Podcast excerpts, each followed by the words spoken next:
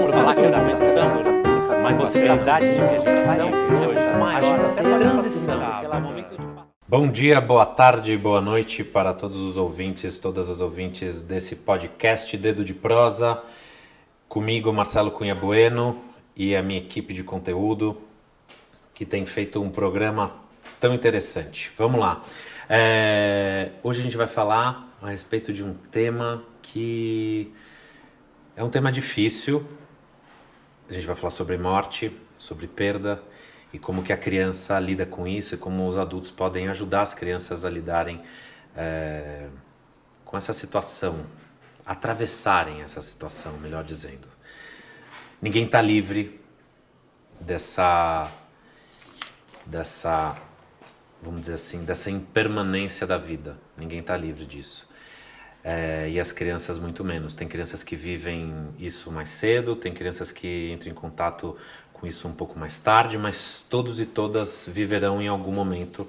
E a gente, como um adulto que, que né, cuida das crianças, precisa não saber lidar, né? Porque é interessante como a gente não sabe lidar é, com a morte, né? E é a coisa mais certa que a gente tem na nossa vida, mas até hoje a gente não. Assim, a gente que eu digo, nós aqui. É, vamos dizer. Para morrer basta estar ocidentais. vivo. Ocidentais, obrigado, Léo. É, os ocidentais não conseguem lidar com, com essa constatação de que a vida tem fim. E aí, pessoal, por onde começamos? Ah, eu acho que como ajudar a criança, a, como você disse, a atravessar. Isso, na verdade, esse é um tema bem complicado. A gente meio que é, tá mais de um 20 aqui, junto com todo mundo, sabe? Porque é, é difícil, né? E a gente, assim, a, a, gente já sabe que não dá pra avisar a criança que virou estrelinha, uhum. né? Uhum. Tem de ter, uh, acho que um aprofundamento aí, e também não pode deixar passar batido. É, que eu sinto muito isso, que muitas vezes a gente é, ver os pais, os familiares em geral tentando acontecer uma morte na família. Aí todo mundo corre, mobiliza, tira todas as crianças, as crianças vivem toda uma bolha enquanto a família resolve os velórios e tudo mais. E aí, eventualmente, a gente conta pra criança que virou estrelinha e ela não teve nem a chance de se despedir, ela não teve a chance de entender o fim de um processo, ela não teve. E... Agora, isso é necessário? É, exato. Viver é a isso? dúvida. Tá certo? É, é importante viver esse, esse, processo? é, é... é você vê, né? Primeiro, primeiro eu acho que tem uma, uma constatação de que a morte, falar a respeito da morte é um tabu. A gente entende a morte como algo forte, né? Uhum. Na educação, por exemplo, e, e, é maluco, eu na minha faculdade, por exemplo, na minha, na minha formação, eu nunca parei para discutir a morte. E a morte em nenhum aspecto dela, no aspecto religioso, oriental, por exemplo, que talvez nos ajude a atravessar esse momento de uma maneira mais branda ou mais consciente, é, e nem no aspecto mais marcante para entender que, putz, a morte é um tabu uhum. e disso não se fala na escola. É, mas a gente lida com a morte a todo instante, basta estar vivo para lidar com a morte. E então, eu acho que a primeira coisa é ter consciência como adulto de que a gente é, basta estar vivo para lidar com a morte. Uhum. De que a vida é feita de incompletude, a vida é feita dessas impermanências. Uhum. A morte é uma impermanência, mas ao mesmo tempo só morre quem vive. Uhum. Então, a morte é uma permanência de uma potência de vida de um lado e de uma impermanência da vida ou de uma fragilidade da vida de outro lado é muito complexo e racional esse tipo de, de pensamento. E justamente porque a gente não consegue lidar com essa questão que não é racional é que a gente ritualiza as coisas e, uhum. e cria esses símbolos para nos ajudar a explicar uh, ou nos ajudar a entender ou se conformar uh, com a perda das pessoas, né?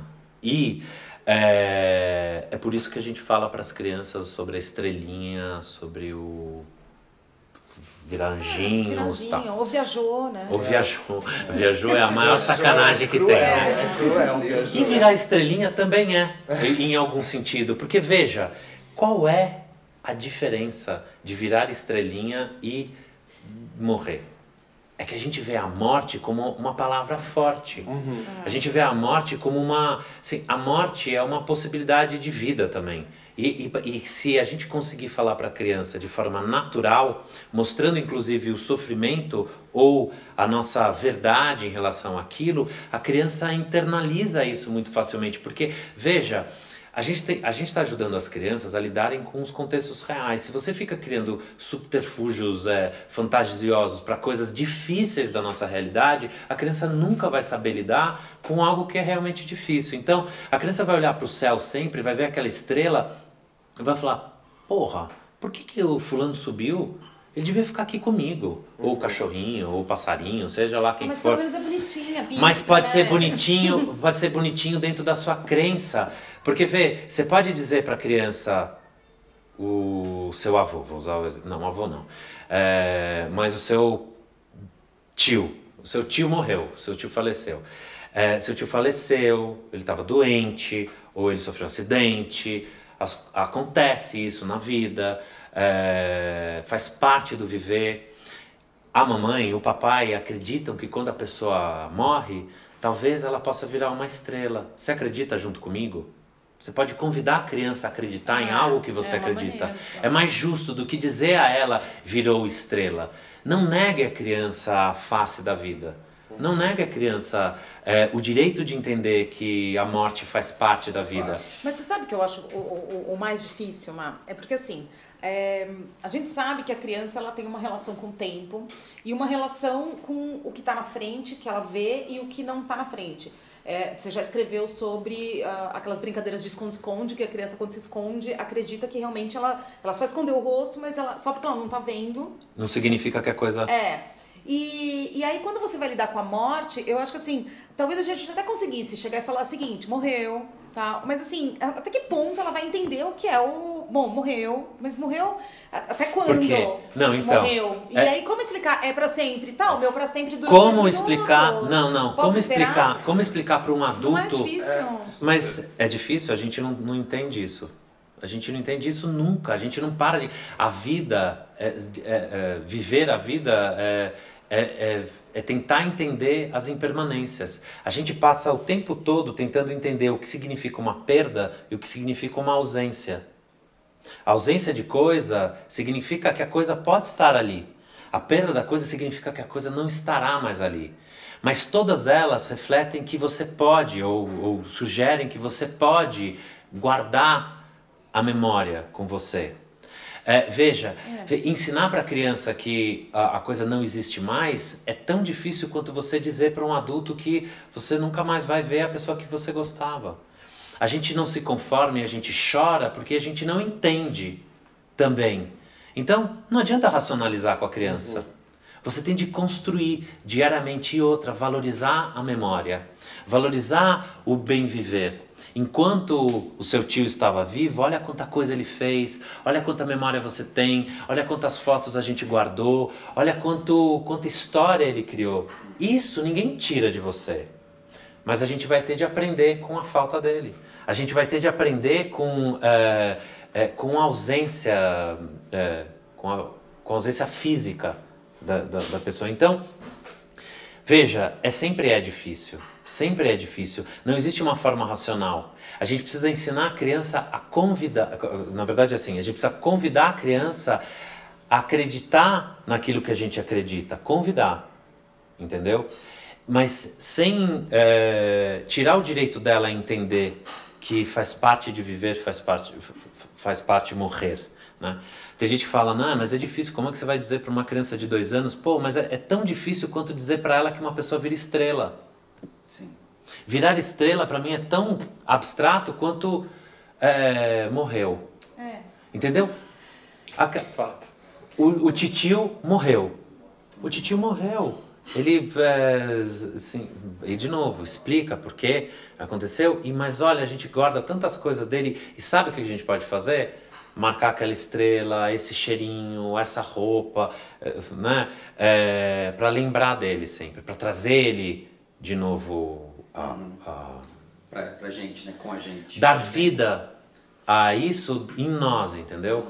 Porque e, e também isso é muito bonito e generoso, né, para criança. A criança perceber que uh, não é a pessoa viva e concreta do seu lado que, que representa a vida. A vida uhum. é é a lembrança. Uhum. Tá tudo bem? Fiquei emocionada ouvindo, é muito bonito. Essa coisa da memória, né? Da a lembrança, que é o mais forte, que é que a gente pode realmente levar, né? Com certeza.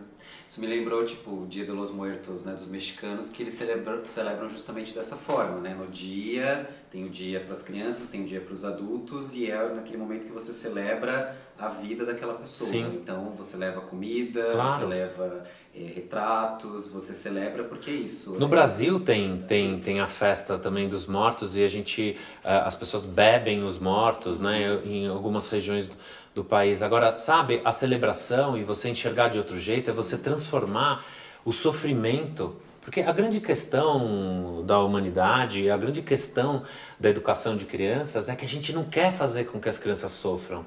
Mas é, veja, o sofrimento é inerente também à condição humana. E não é assim, ah, tá sofrendo, deixa sofrer. Não. A gente precisa transformar o sofrimento mais uma vez uma em vida. E não é, não, é por isso que eu falei atravessar, atravessar a morte. Porque a gente não é capaz de não lidar com a morte. Em algum momento a gente vai lidar com ela. E quando a gente. Não é fechar os olhos ou deixar as crianças numa bolha. É simplesmente ajudar as crianças a atravessarem esse momento. Porque é um processo. E o, atra o atravessamento da, da vida faz com que a gente lide com as coisas de forma verdadeira. Sim, é importante lidar com o sofrimento que vem da perda da pessoa, ou do ente querido, do animal. Sei lá, é importante a gente lidar com isso para a gente conseguir se refazer, se recompor. A morte de uma pessoa é uma possibilidade de vida dessa pessoa em outras pessoas, né? É a continuidade desse plano é, espiritual que a gente tem. Não estou falando cosmicamente, estou falando espiritualmente. É, o grande plano é que a vida se perpetue, né? É que a gente se perpetue nas pessoas, assim, é, de forma generosa, sem querer nada em legado, troca. né? O que a gente deixou por aí, É. né? E que, e que não- é essa herança mesmo, da memória. Se celebra o legado. Que se não- celebra o legado, que se celebra um pouco da pessoa em mim. É lógico que fazer falta. E veja, por que, que a gente não fala de morte com as crianças? Porque a gente acha que o sofrimento não é próprio da infância. A gente acha que a tristeza não é própria da infância. A tristeza é própria da infância. A criança fica muito triste muitas vezes no dia. E a gente não e é injusto um adulto negar o direito à tristeza, porque na tristeza a gente se refaz, a gente se reestrutura, a gente elabora principalmente, e quanto mais elementos concretos e verdadeiros a gente oferecer para a criança, mais ela vai ter recursos para atravessar esse momento. Então, a estrelinha, a pessoa pode virar estrela desde que a gente tenha dito a ela que a pessoa morreu. Ela lida com dois momentos. A morte é uma constatação, a estrelinha é um recurso. É, e a memória é a elaboração. A memória é a superação, é a evolução, é o desenvolvimento, é a... Então, eu acho que assim, pode ser difícil esse tema, mas pode não ser difícil. O tema não é difícil, é difícil a gente viver isso. Certo? É, é que precisa praticar, né? Esperamos não ter de praticar. É, praticaremos, praticaremos. E Mas é praticaremos difícil. muito. É. E a dificuldade às vezes está muito mais na gente do que nas próprias crianças, né? Claro. Elas assimilam o conceito, assimilam a questão, entendem, entendem que não vão mais ver. E a gente que fica aflito, ansioso e se incomoda muito mais que isso, né? E cria todas É. essas máscaras, assim, de... Como ele colocou, tipo, explicar, tipo, a pessoa morreu e dizer que virou uma estrelinha é tão abstrato, sabe? Na verdade, não tá só pra pra gente ninguém, né? é mais fácil, tem É. mais a ver com a gente do que com a própria criança. É, você vê, o, o- o meu filho, o Henrique, ele viveu duas coisas uh, interessantes assim a respeito da morte. A primeira delas é a negação da morte. Então, ele fala pra mim todo dia antes de dormir, quer dizer, todo dia não, ele fala antes de dormir, ele fala assim: "Papai, eu vou fazer pra você uma máquina, que, não, que idade que você mais gostou de viver a sua vida?" Eu falei: "Eu gosto de viver agora, filho." É, mas com seis anos você gostava? Eu falei, gostava, mas eu gosto muito mais agora, assim, é, eu gosto de hoje. Então tá, você tem 41. É, eu gosto de hoje também, papai, então eu tenho sete. Eu vou fazer uma máquina para quando você tiver 80, quase morrendo, você voltar a ter 41. E eu volto a ter sete anos. Esse é um jeito dele elaborar a vontade, o amor que ele tem por viver sempre o presente. Eu falo, ah, que bonitinho, filho, é muito bonitinho. Então vamos ter que começar a, a construir essa máquina e tal. Bom, todos os dias ele já fala de forma bem irônica a respeito disso, porque ele sabe que é impossível construir uma máquina de voltar no tempo. Talvez ele consiga, mas tomara que ele consiga, para eu viver para sempre com ele.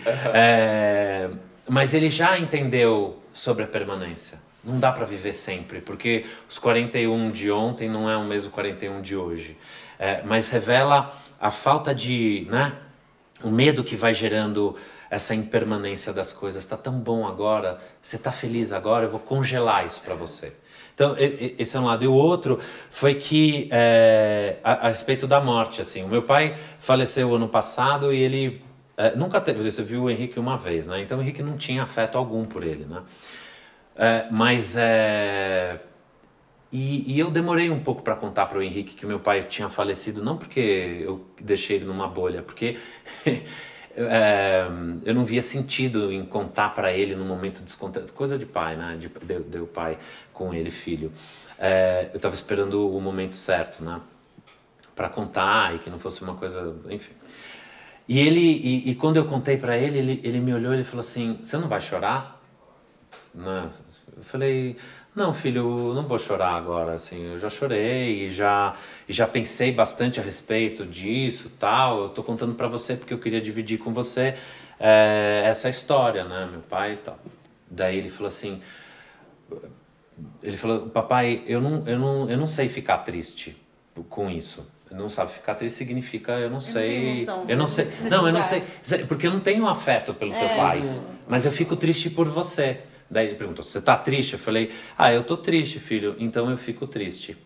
Sim, é, veja, é, como a criança ela, ela, ela lida com a morte, não só por aqueles que foram embora, mas do tanto daqueles que ficaram, continuam reproduzindo isso. Quer dizer, eu fico triste se você ficar triste, porque as crianças, elas. A, a pessoa morre, ou o animal morre, e as crianças vão brincar em seguida. Elas, elas, elas elaboram. Elas têm recurso para elaborar. Os adultos não, os adultos não brincam, os adultos remoem. Né? Então, as crianças sabem como escapar. Né? Então, e a criança vai ficar triste, vai prolongar a tristeza se o adulto ficar triste, não souber lidar. Então, é muito importante que a gente é, saiba atravessar esse momento, né? E principalmente sem ter medo de ficar triste, porque é como a gente pode, né? É, é como a gente pode. Eu teve uma família na escola que me perguntou, né? A gente, eu, a, a mãe falou, né? O pai dela tinha morrido. E ela perguntou para mim, Marcelo, eu choro todos os dias. Eu não consigo. Eu vejo o meu filho, eu choro porque eu fico pensando no meu pai que morreu, que ele não vai ver meu filho crescendo, tal. Pô, é triste pra caramba, assim, é de matar o coração, né? O que que eu faço, né? Não tem como não chorar. O choro é a forma como o adulto brinca também. A gente elabora chorando também, né? não tem como não chorar. É, não, tem, não, não pode ter medo de falar a respeito do sofrimento. Eu disse a ela: conversa com ele, fala que está muito difícil para você, fala que é um momento, que você vai passar, que você vai passar por isso, mas é uma coisa que só depende de você, não depende dele. Porque não é a criança que vai deixar, que vai fazer a, a mãe sofrer menos ou pensar menos no pai é, todos os dias pensando nisso vai fazer a, a pessoa não esquecer, né? mas amenizando um pouco essa, essa dor. Então, ser verdadeiro, falar a respeito das nossas competências sobre lidar com a morte é muito bom para ajudar a gente a atravessar e a gente ficar mais equilibrado na hora de mostrar um sentimento. Não pode ter medo de sofrer para uma criança, mas tem de dizer a ela que é um momento que não depende dela, depende de você que é importante chorar, que é a forma como a gente elabora e que isso mais cedo ou mais tarde, o tempo, e não tem outro, o tempo é rei, ele vai vai guardar uh, as pessoas na memória. Ele não cura, não sei se cura, é. né? Filosoficamente, não sei se cura. Eu acho que a gente não cura disso, da, da, da, da, da ausência de, das pessoas, mas enfim. A gente lida melhor, né? A gente vai lidando melhor. Certo? ficamos todos mais fúnebres Sim, nesse, nesse. Mas não, porque a gente tem de lembrar sempre que a vida é uma celebração. A morte é uma. uma não, a vida não, a morte é celebração, eu cometer uma gafe. Não, mas que a morte é a afirmação da vida. E, e a gente está aqui para celebrar a vida e, e ajudar as pessoas a atravessarem. É, vamos dizer assim, atravessarem com as outras pessoas. A gente está aqui para ajudar, com ajudar vocês a atravessarem esses momentos. Me fiz entender ou não? Super. Sim, super. É, agradeço mais uma vez aos ouvintes e às ouvintes e convido a todos e a todas a frequentarem, compartilharem e conhecerem é, todas as minhas Redes sociais. redes sociais. E para você que não sabe, esse é o Dedo de Prosa, um podcast. Nós já estamos em vários episódios. Estão convidados e convidadas todas a escutar todos e a comentar e a compartilhar. Muito obrigado. Tchau, tchau. Hoje, uma agenda transição,